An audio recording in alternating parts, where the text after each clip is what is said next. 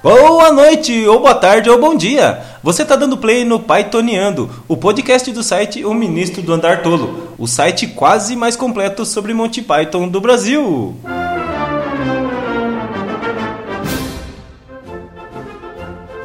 Ah, vamos começar com a leitura de e-mails. Recebi aqui no contato andartolo.com. Deixa eu ver aqui. O primeiro e-mail que nós recebemos, aumente o seu... Pe... Ah, Opa, sem querer eu mandei esse e-mail para a caixa de e-mails importantes, mas deixe para lá. Vamos começar agora então com uma curiosidade super legal sobre o filme A Vida de Brian.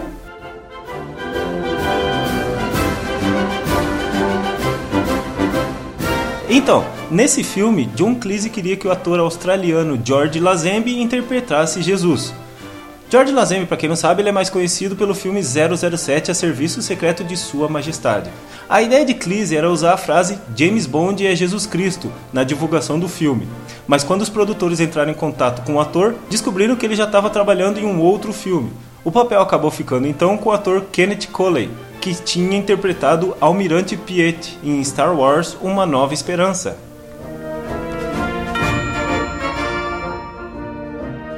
James Bond como Jesus Cristo, é só em Monty Python mesmo.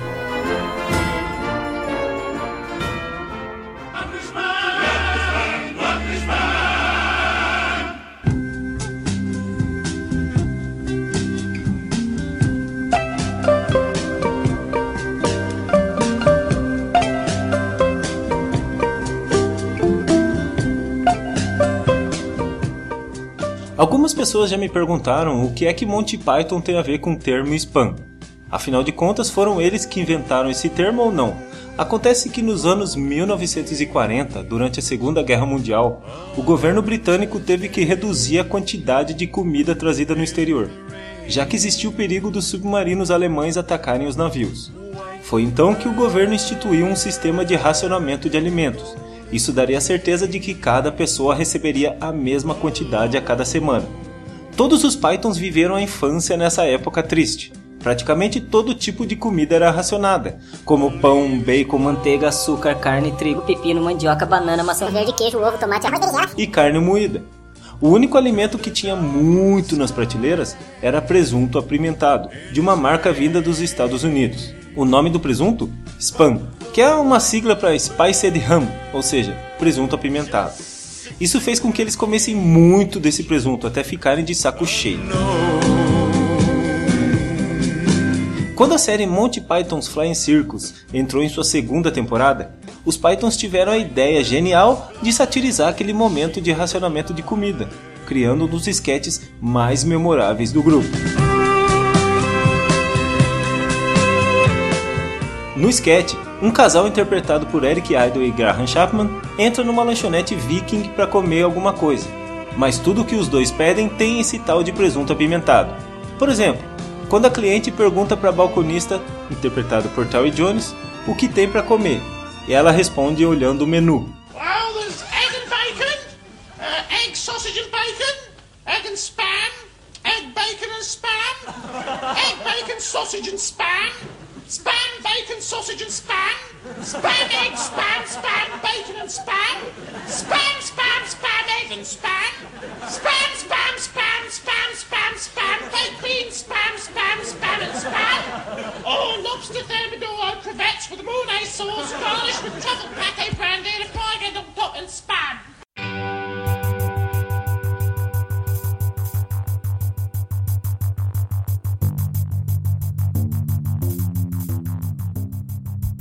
Existem ainda algumas versões sobre o uso do termo spam na informática.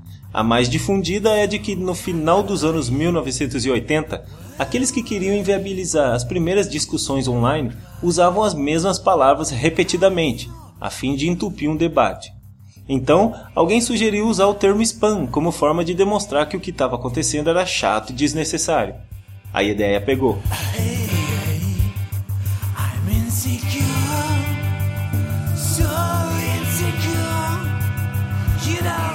Na verdade, o termo spam pode ter sido obra do próprio criador do e-mail, Ray Tomlinson, que morreu esses dias.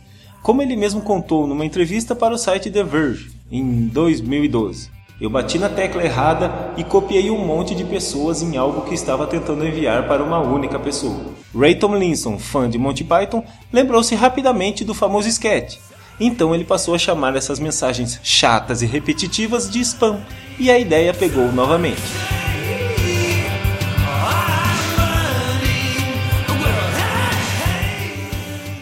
Vamos então para a sessão musical do Pythoniando. Calma, calma, calma.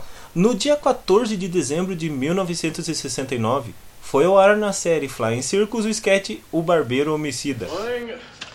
Ah, morning, morning, sir. Morning, morning. I'll um, be with you in a minute. Oh, hi, fine. Nele, Terry Jones entra numa barbearia e cumprimenta o barbeiro, interpretado por Michael Palin, que está lavando as mãos e os braços cheios de sangue.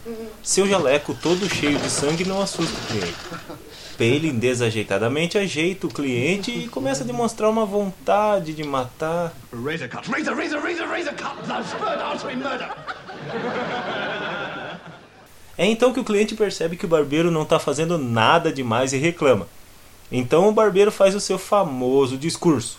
I wanted to be a lumberjack,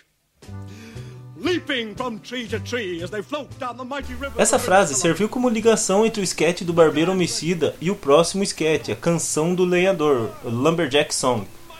O barbeiro rasga então seu jaleco para mostrar que estava vestido como um lenhador e começa a cantar uma música escrita por Palin Jones e Fred Tomlinson. Na música, o lenhador narra as tarefas diárias de sua vida pessoal, com cerca de 8 ou 9 guardas da polícia montada canadense, interpretados por todos os Pythons e pela banda Fred Tomlinson Singers, cantando o refrão. Segundo Michael Palin, essa música foi criada em 15 minutos e surgiu apenas porque eles não conseguiam achar um final para o sketch de Barbeiro Homicida. então, pessoal, vamos ficar com essa belíssima canção The Lumberjack Song. I'm a lumberjack and I'm okay. I sleep all night and I work all day.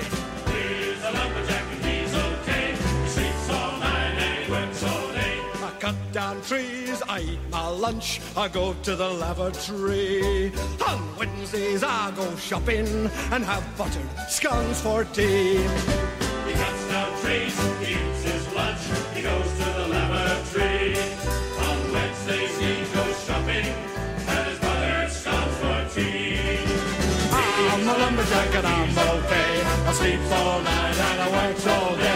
I cut down trees, I skip and jump. I like to press wildflowers. I put on women's clothing and hang around in bars. He cuts down trees, he skips and jumps, he likes to press wildflowers.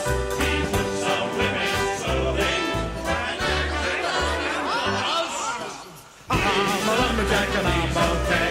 I sleep all night down on trees, where high heels suspend his and uproar. I wish I'd been a girlie, just like my dear papa.